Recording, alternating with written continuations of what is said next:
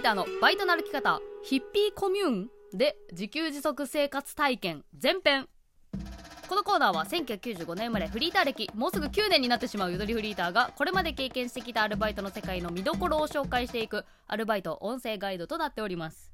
改めましてどうもゆとりフリーターです。バイト解説シリーズ第9回、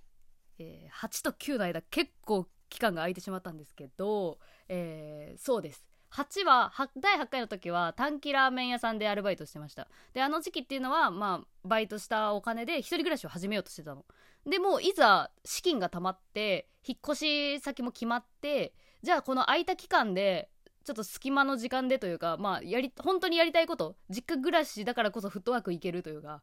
っていう部分もあるなと思ってその時本当に行きたいなって思ったところに勢いで、えー行ってしまった、えーところがあるんですが、まあ、それが、えーヒッピーコミューンかっこはてなで自給自足生活体験だったわけですね。でまあもともと私がヒッピーに興味あったっていうところをちょっと先に説明させてもらいたいんですけど皆さんヒッピーってまあなんとなく分かりますよね。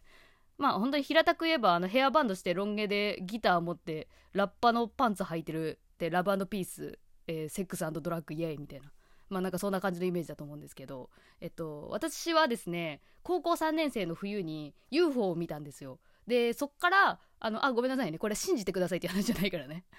気を気をつけ大丈夫大丈夫大丈夫。本当に大丈夫、まあ、見たんだぐらいでいいよ、まあ、見たんですよ。で見たきっかけですごいやっぱハマってしまってまあ、そこからなんかね UFO にまつわるいろんなこと都市伝説も含むしなんかロズウェル事件とかなんかいろいろねまあ調べるようになってたんですよ。なんかねその UFO でもなんか葉巻型があるとか円盤型私が見たら円盤型なんですけどっていう話は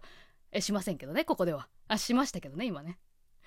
まあそういうの調べていくうちになんだろうななんかそういうなんか常識とは違う部分で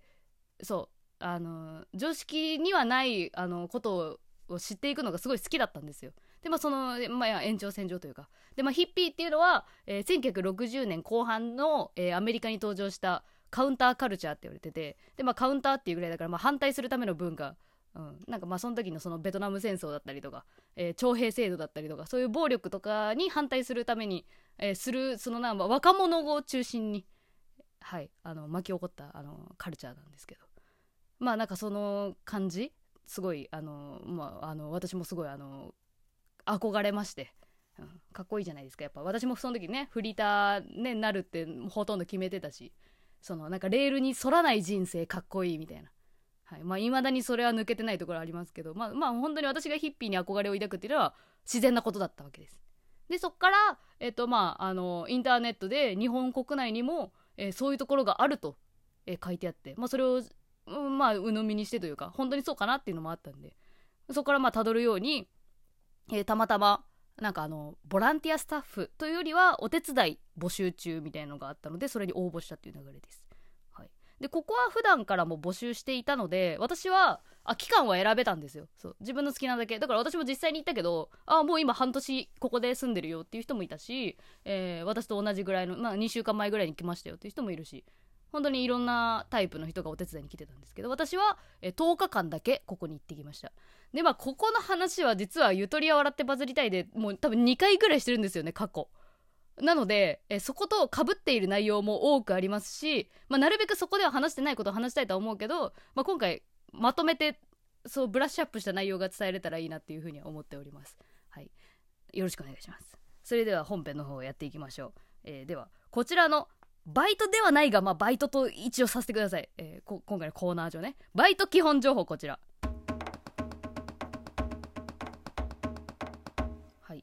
ここはですね、えーそのタイトルコールでも文字数が増えてしまったっていうのからも伝わるとは思うんですけど、えーここはお給料が発生しません。なのでバイトではないんだろうなって思ってます。バイトじゃないです。えー今回番外編です。はい。あそうこれ最初に言うべきでしたね。今回番外編だとはい。思ってください。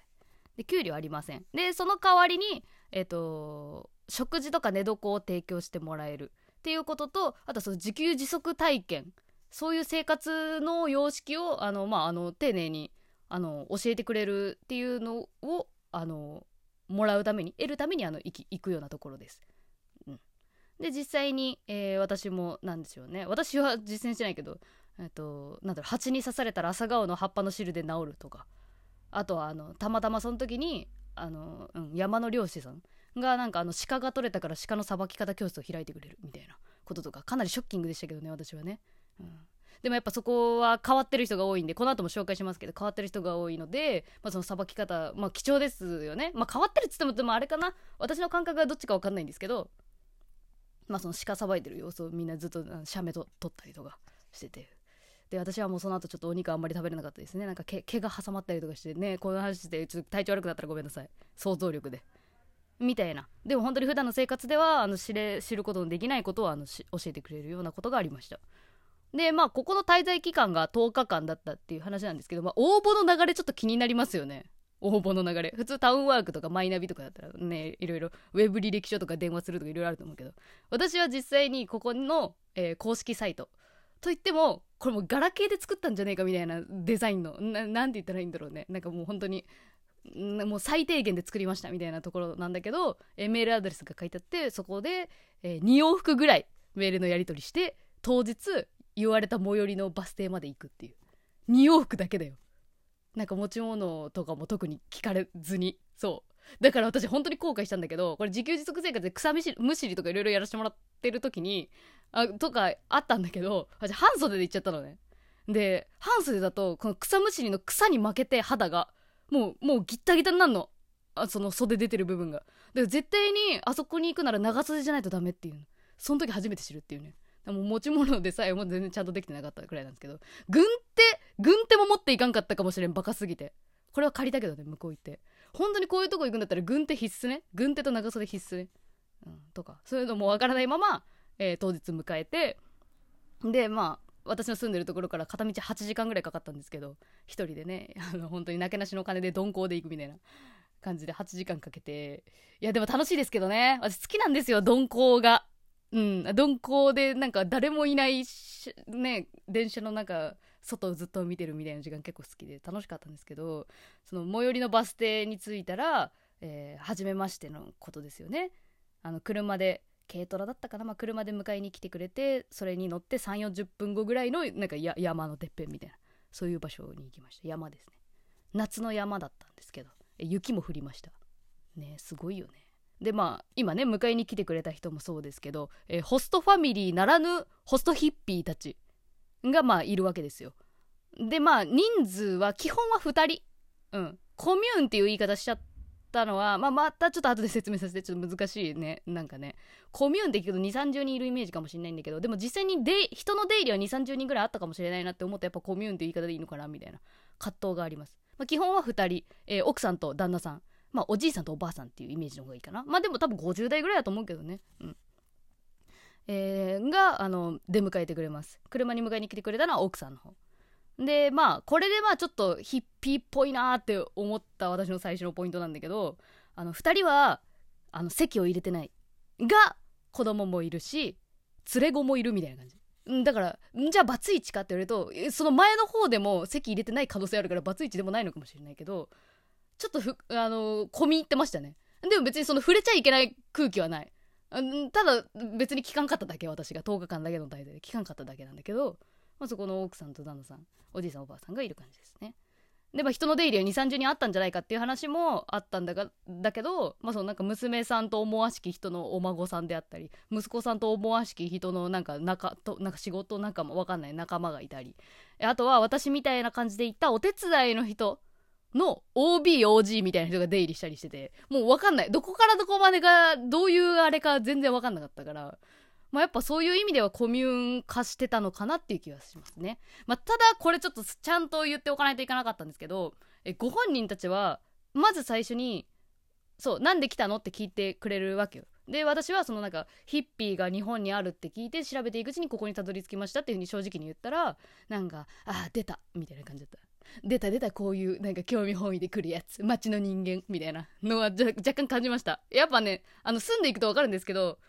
あの山の山の人たちはっていう言い方すると主語でかいんだけどでも街の人間っていうあのクソデカ主語は結構使ってた感じはある。街の人たちとか。そう下界に住まれてる皆さんっていうそういう見下しの意味ではないんだけどやっぱそこの隔たりはすごいあるんだなって思うほどカルチャーの違いがあるんですよ。これ難しいな。え何の話でしたっけ？